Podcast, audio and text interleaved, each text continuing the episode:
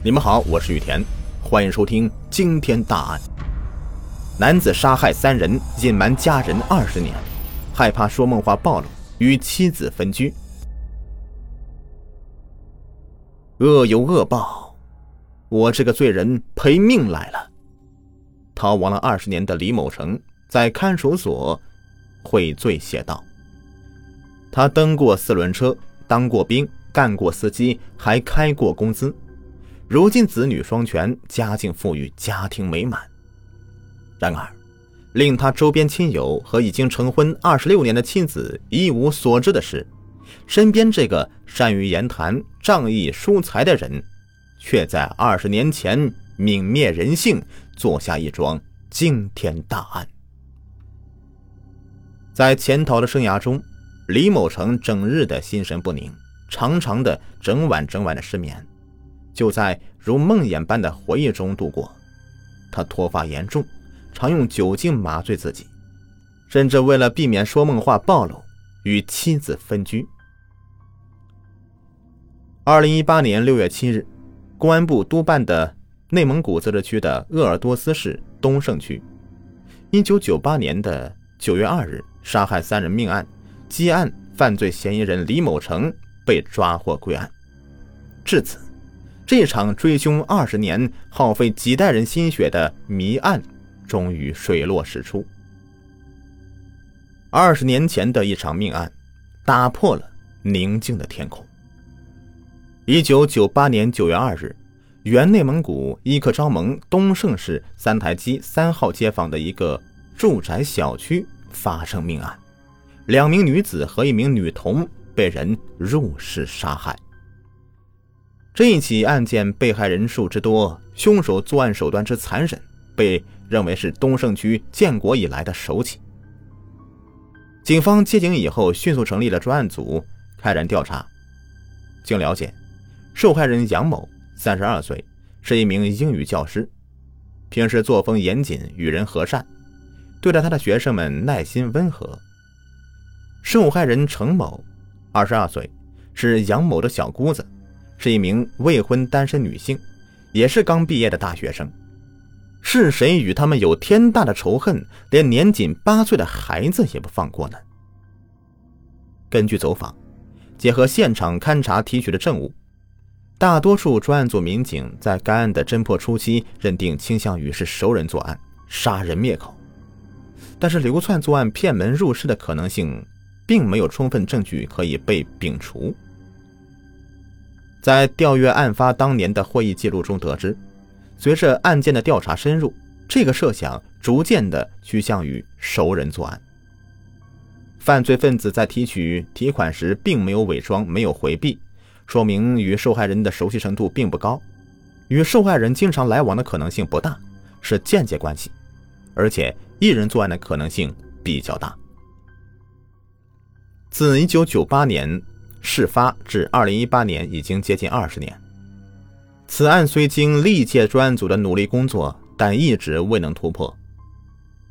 二十年来，技术员们将这起案件无数次的录入到全国技术信息库，碰撞比对早已成习惯了，而查询无果、无关联也几乎成为了一种思维定式。二零一八年四月二十五日，如往同一样。往常一样，一般进行对比。然而，这一次的结果却令民警们瞠目结舌。在迷失了近二十年以后，电脑比对虽然显示有关联信息，结果显示，二零一一年六月二十六日，在包头市九原区发现的一具无名男尸的生物检材，与东胜区一九九八年的九月二日命案现场提取的 DNA 物证具有关联性。警方立即组织市区两级公安赶赴包头无名尸现场进行复侦。公安刑事科学技术实验鉴定室提取了无名尸的骨质，进一步请内蒙古自治区公安厅复检，很快的反馈相同的实验结果。DNA 的技术似乎开启了一扇秘密之门，为案件侦破提供了更多的猜想。但根据包头警方提供情况。该具无名尸基本排除他杀，可能是服毒自杀的。市原一直查找未果。当案件侦破的希望再次被点燃时，一切都仿佛又回到了原点。历经了二十年的坚守，任何一丝蛛丝马迹都比作破案的稻草。为了顺利推进案件侦破工作，鄂尔多斯市东胜区两级公安部门成立了专案指挥部，全力开展了案件研判与侦查。这个功夫不负有心人呐，在二零一八年的五月二十日，摸排发现了重大线索。民警分析，九二案件的犯罪不排除流窜作案的可能。但是此次在内蒙古包头发现的无名尸的生物检材与案发现场提取的检材具有一定的匹配性，使案犯的籍贯所属地倾向于内蒙古的概率大幅度提高。同时，侦查意识敏锐的民警发现，该无名男尸的前门牙具有北方瓜子牙的特征。据了解，巴彦淖尔市是内蒙古最大的葵花生产加工出口基地。当地居民大多自小喜爱嗑瓜子儿，这个生活习惯导致很多人都有瓜子牙。根据这个特点，民警建议将巴彦淖尔市列为排查区域的重中之重。五月二十日，专案组民警终于是守得云开见月明，巴彦淖尔市摸排组找到一条新的侦破方向。当地警方登记造册的三名有劣迹人员的生物检材与九二案件的现场提取证物也具有一定的关联性，而且较无名尸的关联性进一步的增强。这三名有劣迹人员中有两人曾经有过打斗史。经过近一个月的大海捞针般的摸排，无名男尸这条线索是茫然无头绪，身份尚未确定。却顺线另外揪出了一条鲜活的线索，这个消息无疑是在专案组民警心中再次点亮一丝曙光。在不放弃对无名尸进行继续排查同时，专案组再次调整摸排范围。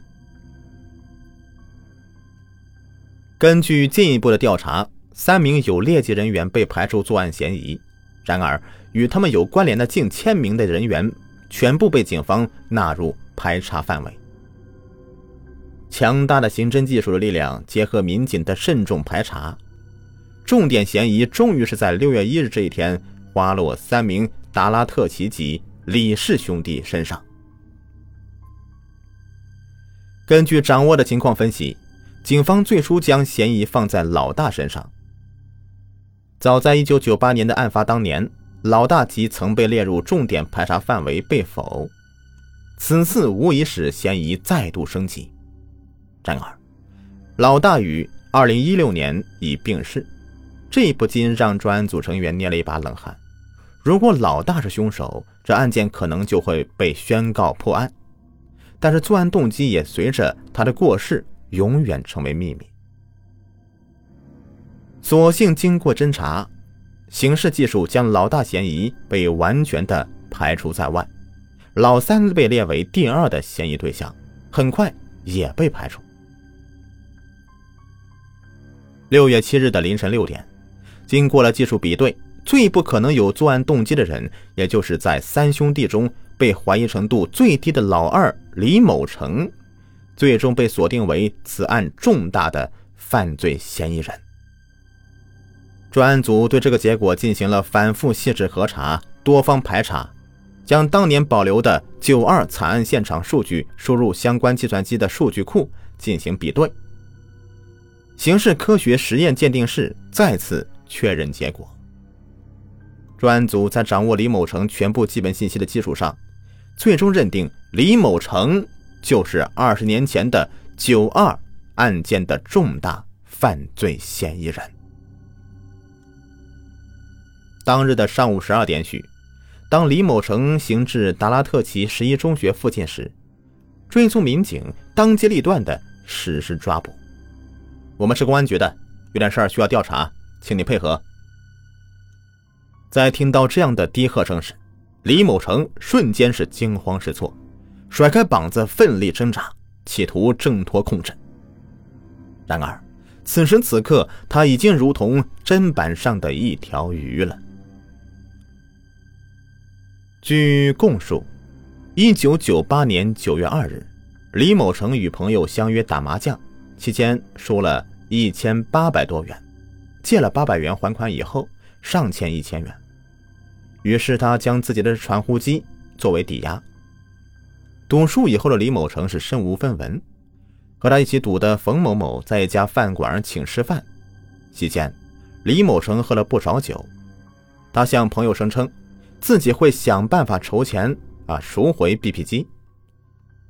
因为家住在达拉特旗，李某成在东胜熟识的人没有几个，这令他一时间是一筹莫展。李某成就想到了经济条件相对宽裕的程某某，就是受害人的杨某丈夫。程某某是一家知名公司的驻外工作人员，也是哥哥的同学。碰巧自己在此前曾送过他的岳父去过他家，还帮忙将一袋白面粉抬上楼房。于是，他凭着头脑中的模糊记忆，就来到了受害人杨某居住的小区。当时，杨某和他的小姑子程某以及女儿正在家中休息，李某成的一阵敲门声打断了午间的寂静。因杨某没有给他借钱，二人发生不快。李某遂借着酒劲儿将杨某杀害，为了灭口，将在家的程某和年仅八岁的女孩一同残忍的杀死。作案以后，李某拿走了一张存折以及存折内留有的密码，于当天下午取款上万元，次日上午逃离。那一天，本是晴朗的天空。开始淅淅沥沥的下起了雨，仿佛天公也在为无辜的受害者悲泣。那一天，许多人的命运被改变。杨某的家中从此不敢也不愿再提起旧事，每回忆一次，让心灵重受煎熬。杨某的丈夫程某某因为突遭家庭巨变。在心灵上留下了永远也无法愈合的伤痕。直到警方将犯罪嫌疑人李某成抓获，在第一时间告知他这个消息时，他依旧不敢相信。案件破获以后，杨某的弟弟向东胜刑警赠送锦旗，一走进办公室就深深的鞠躬不起，含泪表示着诉说不尽的感激之情。一位参加公安刑侦工作不久的民警在微信朋友圈留下这样的文字：“如果你没有看过九二案件的现场惨烈，你就无法感受被害人家属钻心的疼痛与正义的呼唤；如果你没有经历过日夜不眠推演案情、红眼追凶，你就无法感受长达二十年的煎熬与等待是怎样的淬炼；如果你不身为刑警，真正的……”冲在战斗最前线，你就无法体会那种为一个案子头发由黑熬白、至死不瞑目的艰辛与牵挂。恶魔祭忠魂，向上一代、老一代刑警们致敬，为九二案件的侦破喝彩，为全体刑警骄傲。我辈定当不辱使命，承载光荣，继续前进。好，本期案子已播完，感谢收听。